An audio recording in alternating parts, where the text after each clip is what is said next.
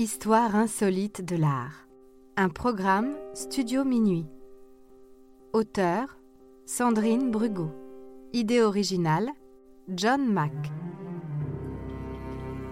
Musique David Rampillon. Narration Leilani Lémé. Enregistrement et montage Patrick Martinez-Bourna.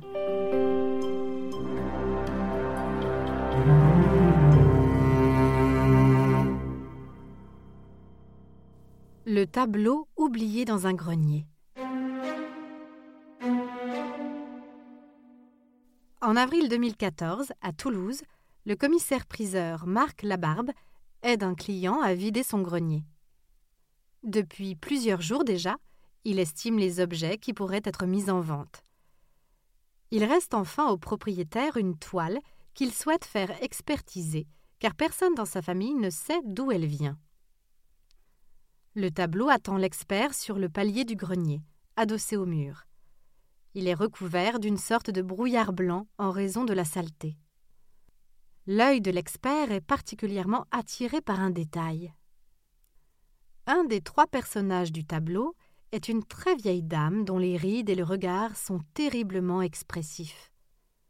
Marc Labarbe demande au propriétaire du tableau de lui fournir du coton imbibé d'eau pour nettoyer cette partie précise de la toile afin de faire des photos. Selon lui, il s'agit sans doute d'une œuvre importante du XVIIe siècle italien.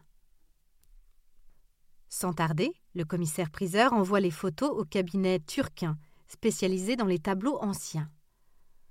Tout aussi rapidement, le cabinet l'appelle et le félicite pour sa trouvaille il vient très probablement de découvrir un tableau de Caravage, recherché en vain depuis des siècles. Ce peintre italien, mort en 1610, est l'auteur d'une œuvre puissante et novatrice qui révolutionna la peinture du XVIIe siècle. Son naturalisme anticonformiste, son réalisme parfois brutal et sa maîtrise du clair-obscur lui ont valu autant d'admirateurs que de critiques. Il connaît la célébrité de son vivant et influence nombre de grands peintres. Comme tous les artistes de son époque, il a beaucoup travaillé pour l'Église et mis en image des scènes bibliques. La toile trouvée par Marc Labarbe représente la décapitation d'Holoferne, un thème artistique particulièrement représenté dans la peinture européenne du XVIIe siècle. Holoferne est un général assyrien qui met le Proche-Orient à feu et à sang pour le roi Nabuchodonosor II. Il rencontre une inhabituelle résistance au moment d'entrer dans la ville de Béthulie.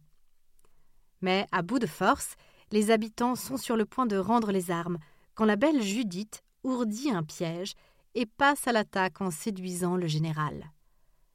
Dans sa tente, sans hésitation, elle parvient à décapiter Holoferne de boisson, et confiant la tête à sa servante qui l'accompagne, elle parvient à s'échapper. Cette décapitation d'Holoferne n'a pu que plaire à Caravage, qui en avait d'ailleurs peint une autre auparavant. Celle retrouvée à Toulouse est la plus noire et la plus effrayante. Caravage est le premier à représenter la scène où Judith tranche la tête d'Holoferne.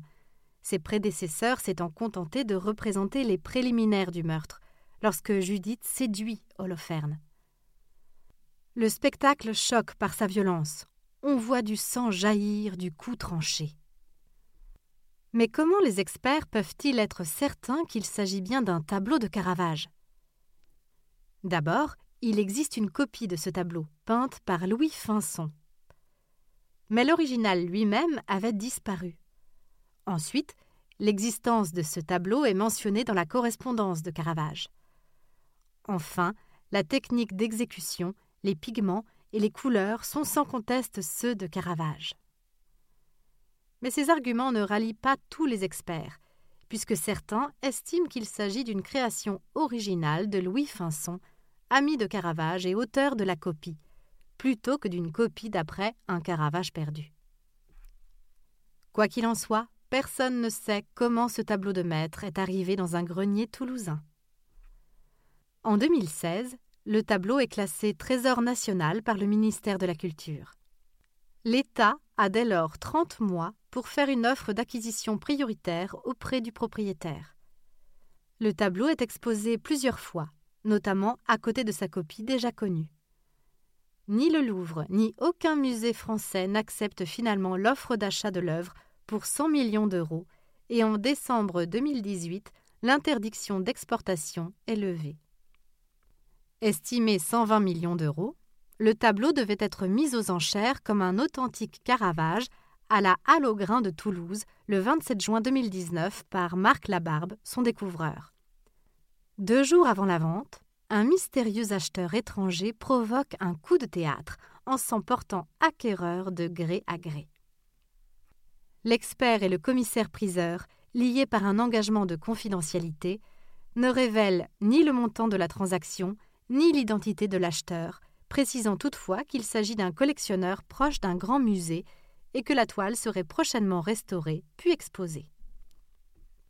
Il s'agit en fait d'un certain Tomilson Hill, homme d'affaires et collectionneur d'œuvres d'art américain, qui siège au conseil d'administration du Metropolitan Museum of Art à New York. Tomilson Hill est donc aujourd'hui propriétaire d'un Caravage à prix raisonnable ou d'un chef-d'œuvre de Louis Finson assez coûteux.